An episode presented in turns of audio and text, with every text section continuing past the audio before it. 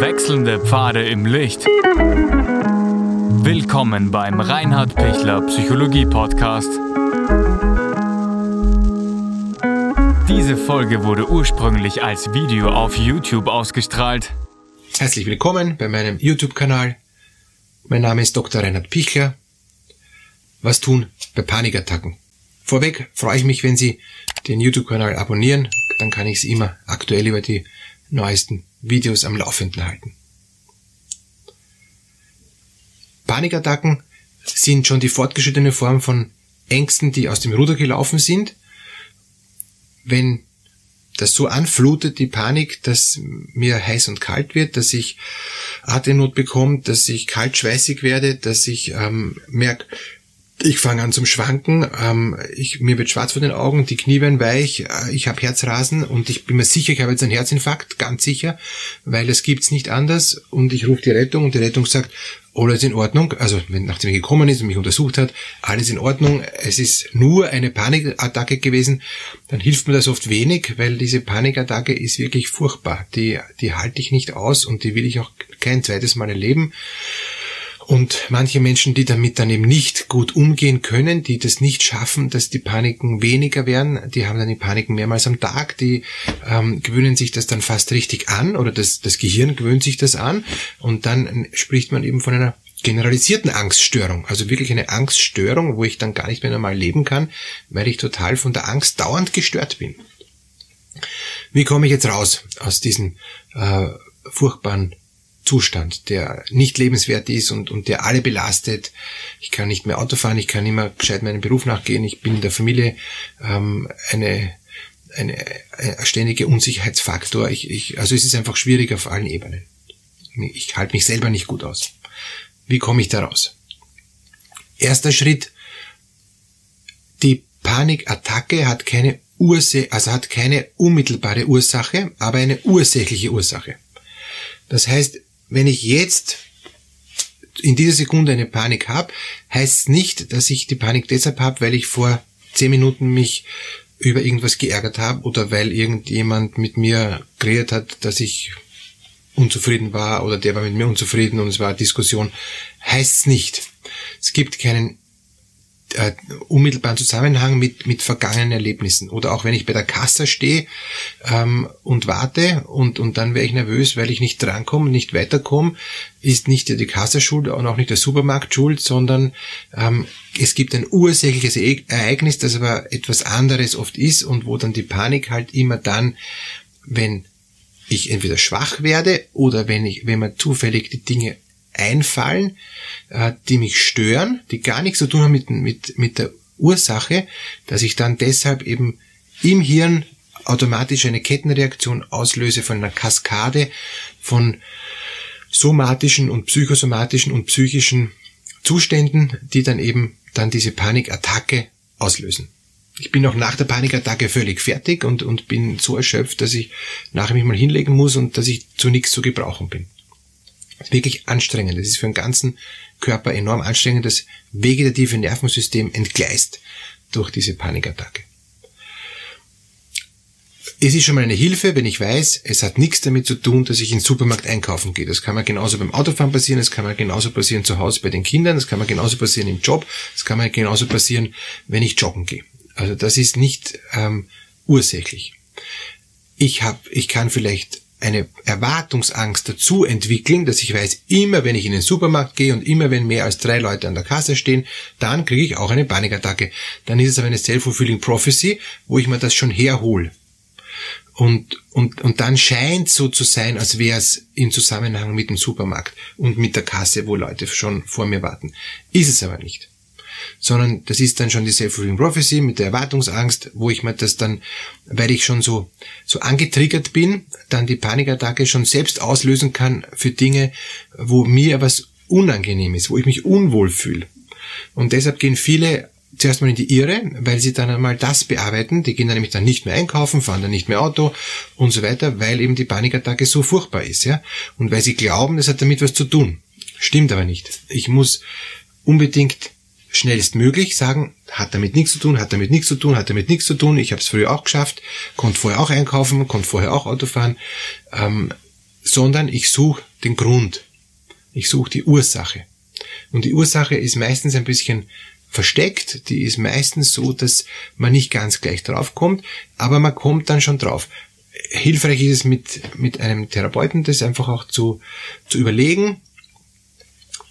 Man kommt dann eh sehr schnell auf den Punkt. Und oft, wenn Sie selber überlegen, kommen Sie wahrscheinlich schon selber äh, recht schnell drauf. Jetzt wissen Sie zum Beispiel das, das Ursprungserlebnis. Äh, es war eine enorme Enttäuschung, die dann gepaart war mit, mit Ängsten, dass ich irgendwas nicht schaffe und, und dass ich das Gefühl habe, ich bin unfähig. Meistens ist auch eine Selbstwertschwächung dabei gewesen. Ja? Also Beispiel, ich bin ähm, bei einer Schularbeit äh, nicht nur schlecht gewesen, sondern äh, der Lehrer hat mich dann auch noch lächerlich gemacht vor der Klasse und hat gesagt, so jemand sitzt in dieser Schule, der gehört eigentlich schon längst weg und ähm, das ist peinlich, dass, dass man überhaupt neben dem sitzt, setzt euch von dem weg. So, also wirklich was Krasses, ja. Ähm, dann entwickelt sich die Angst, also ich, ich bin völlig hier fehl am Ort, ähm, ich bin nicht liebenswert, es ist nicht gut, wenn ich mit jemand in der Nähe sitze und ich bin aussätzig und am besten sollte ich verschwinden und sollte nicht da sein. Das setze ich dann fest, das versuche ich natürlich von mir zu schieben, weil das ist ja irrsinnig äh, schwächend und, und irrsinnig äh, beschämend, kriegt es aber dann nicht hin, dann gibt es vielleicht noch einmal ein, ähm, ein Ereignis, wo das nochmal gesagt wird und dann gibt es vielleicht nochmal ein Ereignis, wo ich merke, oh, die, die haben recht, ich bin wirklich so schlecht. Ja? Und ab dann entwickelt sich die Angst und ab dann geht die Angst weiter, weiter, weiter, ähm, immer mehr, immer mehr, verselbstständigt sich immer mehr und, und, und ich merke, boah, ich schaffe das überhaupt nicht, das geht sich überhaupt nicht aus, oh Gott, das wird alles nichts. Ja? Ähm, und dann kommen eben diese Panikattacken, weil ich merke, ich, ich habe da überhaupt keine, keine Handlungsmöglichkeit. Ich, mir, wird, mir sind die Hände gebunden und, und es ist unmöglich, ich schaffe das gar nicht. Und wenn das ist, geht es einmal darum, in dieses Ursprungsereignis zurückzugehen und sich das mal anzuschauen, war die Schulwelt wirklich so schlecht? Ja, war so schlecht? Gut, das gibt's. Ich kann auch mal einen schlechten Tag gehabt haben. War das in Ordnung, dass der Lehrer mich so blamiert hat vor den anderen? Nein, war überhaupt nicht in Ordnung. Ähm, war das richtig, was er gesagt hat? Nein, war nicht richtig. Ähm, bin ich deshalb ein schlechter Mensch, nur weil ich einmal die Schularbeit nicht geschafft hat? Nein, ist nicht richtig. Also ich brauchte einfach eine neue Bewertung dessen, was ich damals anders bewertet habe. Und zwar so tief anders bewertet habe, dass ich seither mir das fix glaube. Und, und da gibt's gar keine Diskussion. Ich, wenn ich jetzt das kognitiv überlege, sage ich, nein, nein, stimmt nicht.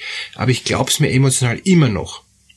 Und dann ist der nächste wichtige Schritt, das, was ich mir jetzt kognitiv erarbeitet habe, dass das nicht stimmt, dass diese Angst unbegründet ist oder dass das einfach gemein ist, dass das absolut manipulativ war, dass das äh, äh, ähm, Mobbing war oder was auch immer, ja dass ich das nicht nur kognitiv weiß, sondern dass ich das, dass ich das noch spüren lerne. Ja? Und wenn ich das spüren lerne, dass das nicht okay ist, dann ist der nächste Schritt zu sagen, gut, ähm, wie sehe ich es jetzt neu? Wie sehe ich es anders? Und zwar wirklich auch im Spüren. Und dieses Spüren muss ich einüben. Und in dem Maß, wie ich das Spüren anders einübe, in dem Maß geht die Panikattacke weg. Das geht wie ein kommunizierendes Gefäß, ja. Ich übe mehr ein, dass es okay ist, wie ich bin, in der Tiefe, dass ich wirklich, ähm, dass nicht gerechtfertigt war, was damals passiert ist und dass ich in Wirklichkeit das sogar sehr gut kann, ja. Und dass jede Schule wird mal daneben gehen kann, aber dass ich viele, viele Kompetenzen sehr wohl habe. Und in dem Maß geht dann diese, diese Schwindelgefühl und das Herzrasen und, und der Kaltschweiß und der hohe Blutdruck und so geht dann runter, ja. Es hängt wie ähm, mit einem kommunizierenden Gefäß zusammen. Wenn ich mir denke, na, bist doch schlecht, ja, oje, und eigentlich kriegst du doch nicht hin und, und bist jetzt da ähm, in der Gegenwart doch auch unfähig und, und die haben recht gehabt, ähm, äh, also besser ist, ich lasse das und, und, und, und ich und so weiter, ja, na, geht das aber wieder rauf, ja. Und so, und, und wenn es mir überhaupt schlecht geht, weil ich gestresst bin oder weil ich jetzt gerade Probleme mit meinem Partner habe oder weil ich einen Misserfolg im Beruf habe oder weil ich irgendwie ähm, eben äh, hormonell ein Problem habe, eine Woche vor der Regel, prämenstruelles Syndrom bei den Frauen, haben sie auch dann das Gefühl, boah, es ist alles eh und sie sind so schlecht und es, sie halten es nicht aus und so weiter. Also, und dann geht die Angst wieder rauf, ja. Oder wenn, ähm, wenn, wenn äh, Kinder äh, merken, sie sie, sie werden nicht geachtet und sie werden nicht gesehen und sie werden nicht geliebt und sie werden immer nur abgeschoben, ja, dann haben sie auch das Gefühl, sie sind nichts wert. Die, die, die setzen den direkten Zusammenhang. Ob sie jetzt eine Zuwendung kriegen und Ansprache, ähm, dann fühlen sie sich geliebt und wertgeschätzt und angenommen. Wenn das nicht ist, haben sie das Gefühl, sie sind nichts. Sie, sie stören, ja. Und sie stören tatsächlich dann auch oft und damit geht aber der Selbstwert runter, ja. Damit geht dann die Angst auch bei Kindern wieder rauf, ja. Das heißt, ähm, das einfach jetzt mal im Blick zu haben und dann zu merken, ah ja, die Panik wird besser. Weil ich kann die Panikattacke nicht direkt angehen. Ich kann nicht sagen, ich stehe jetzt an der Kasse ganz entspannt und ich weiß, die Panik kommt eh nicht und es ist eh wurscht und es stört mich nicht. Die kommt eben leider, ja, dieses Blöde, ja. Und dann kann ich jetzt nur entweder das meiden, dass ich nie mehr im Supermarkt einkaufen gehe oder nur ähm, um kurz vor 7 Uhr oder kurz nach 21 Uhr, äh, wo möglichst wenig Leute sind, ja. Ähm, das bringt aber auch nichts, weil dann ist ja mein Leben nicht mehr normal, ja. Sondern, uff, ich weiß, ich bin okay wenn ich das mitnehme, ähm, ist es schon gut. Und das Zweite ist, wenn ich dann an der Kasse stehe, ich kann nichts gegen die Panik tun. Das heißt, die wird am Anfang, wenn ich noch nicht da so weit oben bin und ich da noch unten bin, werde ich dann natürlich noch eine Panik kriegen. Ja?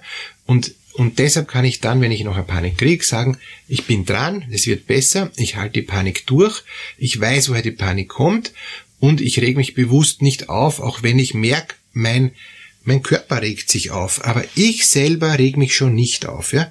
Und je schneller es gelingt, dass sie von hier dann nach hier kommen und merken, ah ja, jetzt rege ich mich wirklich weniger auf, werden sie merken, die Panik kommt gar nicht mehr oder kommt nur noch ganz abgeschwächt. Habe ich x-mal erlebt in Therapien und funktioniert vergleichsweise einfach. Also die gute Botschaft ist, sie kommen vergleichsweise leicht aus den Paniken raus, wenn sie kognitiv sich sagen, ich weiß, wie es ausschaut, ich weiß, wie es geht und ähm, ich reg mich nicht auf. Oder wenn Sie in ein MR, Magnetresonanz oder CD da hineingeschoben werden in die Röhre und sich denken, boah, boah, und Hilfe die Röhre und oh, die Röhre, ja, ähm, können Sie auch die Panik kriegen. Ja? Und dann ist natürlich die falsche Lösung, sich extra in ein Pferde-MR zu legen, ja, also mit einem offenen Bogen, ähm, damit man das nicht äh, hat und, und noch längere Wartezeiten, ja, dann kriegt man halt nicht diese Panik. Aber ich löse es nicht, weil es bleibt. Ähm, und, und, und deshalb geht es auch darum zu sagen, ich suche die Ursache, warum wird mir was zu eng, was ist mir in meinem Leben zu eng, immer schon gewesen. Äh, oder so. Und, um, und, und, und was, was engt mich jetzt total ein. Und wenn ich jetzt dann in der Röhre bin, denke, mache ich einfach die Augen zu und sag, ich bin ganz geborgen, ich bin an einem sicheren Ort, es ist alles in Ordnung, es kann dann nichts sein, ich habe eh diesen ähm, Blasebalg, wenn irgendwas ist und, und dann kann ich immer läuten, dann holen sie mich halt raus, dann muss man das Ding nochmal machen oder ich habe halt keine Untersuchung, aber es kann nichts passieren. Und ich muss ja nicht die Augen aufmachen und muss da herumschauen und merken, wie eng das da alles ist. Ja, Ich kann ja auch ähm, die Augen zumachen und mir vorstellen in der Röhre, ich lieg da, ist alles angenehm, ist alles gut, es, es takt ein bisschen da ähm, und, und das, das, das Geräusch ist unangenehm, aber ich kriege nachher die Untersuchung, die ich brauche und ich weiß, es kann nichts passieren. Ich sage mir das vor, ja. Und selbst wenn ich dann merke, oh, es fängt, fängt schon an, sage ich mir einfach nochmal vor, es kann nichts passieren, ist alles gut. Und ich konzentriere mich dann auch mit geschlossenen Augen drauf, dass alles gut ist. Oder ich gehe dann eben an diesen sicheren Ort, gibt es eben auch diese Entspannungsübung, die Sie auch, auch gerne auch als Video anschauen können. Sie finden den, den Link unten zu dieser Entspannungsübung. Und, und Sie sind dann an diesem ganz guten, sicheren Ort. Ähm, es, es tackert überall von diesem MR und, ähm, und Sie wissen, die Röhre ist eng, aber es stört Sie nicht, weil Sie sind geistig, sind Sie an diesem sicheren Ort, wo alles gut ist. Und das gilt zu üben. Nur von einmal ist es dann nicht gut. Jetzt ist man Gott sei Dank nicht so oft im R, dass man das hundertmal üben kann, aber ich kann es in anderen ähm, Varianten üben. Die Panik kommt ja vielleicht auch bei anderen Dingen und und dann kann ich es bei anderen Dingen üben und dann halt beim MR auch, ja, und, und dann kriege ich das schon hin. Ja, ich freue mich, wenn Sie mir Feedback geben, freue mich, wenn wir einfach in Kontakt treten, wenn wir auch oft dann ganz konkret ähm, auf die einzelnen Paniksituationen eingehen. Man kann dann auch sehr individuell noch einmal genauer hinschauen, äh, wie, wie kommt man da gut raus. Gelingt sehr gut. Die gute Nachricht ist wirklich, sie kommen raus aus der Panik. Das wird wieder alles, was man sich angewohnt hat, und das ist was, was man sich angewohnt hat, kann man sich auch wieder abgewöhnen. Also, sie gewöhnen sich sicher wieder ihre Panik ab. Es gelingt, wenn es allein nicht gelingt, gelingt es mit Hilfe. Alles Gute Ihnen.